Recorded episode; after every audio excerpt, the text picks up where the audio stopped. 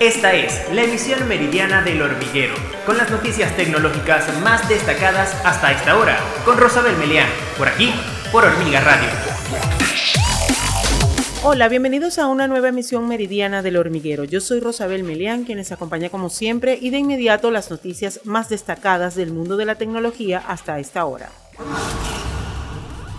Tras la aprobación de la adaptación a la legislación española de la Directiva Europea de Derechos de Autor, Google anunció que ha tomado la decisión de reabrir a principios del próximo año en España su servicio de Google News cerrado en el 2014 debido a la conocida como tasa Google.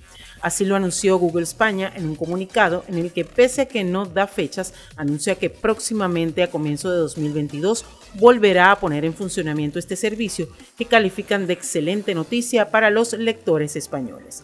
Desde Google, según el comunicado, su servicio de noticias ayuda al público a obtener más información de un número mayor de fuentes y por eso lo califican de herramienta esencial en la lucha contra la desinformación.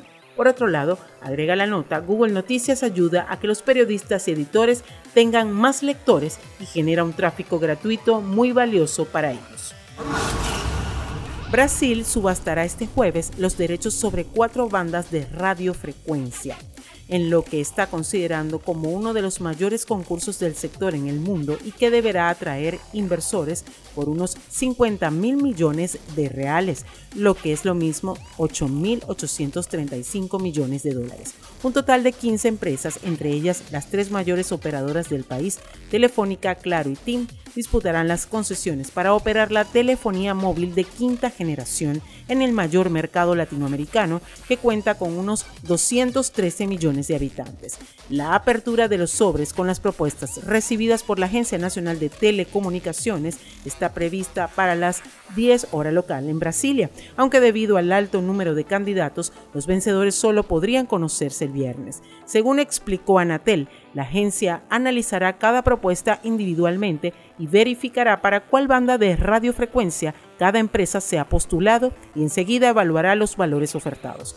Anatel calcula generar inversiones por 49.700 millones de reales, unos 8.781 millones de dólares, de los cuales 8.700 millones de reales corresponden a lo que el Ministerio de Comunicaciones prevé recibir como mínimo por las licencias. El Departamento de Comercio añadió a cuatro empresas de Israel, Rusia y China a su lista negra por actividades relacionadas con el ciberespionaje y contrarias a los intereses de seguridad nacional de Estados Unidos. El comunicado del Departamento de Comercio estadounidense subrayó que las empresas israelíes desarrollaron y suministraron programas de ciberespionaje a gobiernos extranjeros que usaron estas herramientas para atacar a funcionarios periodistas, empresarios, activistas y académicos.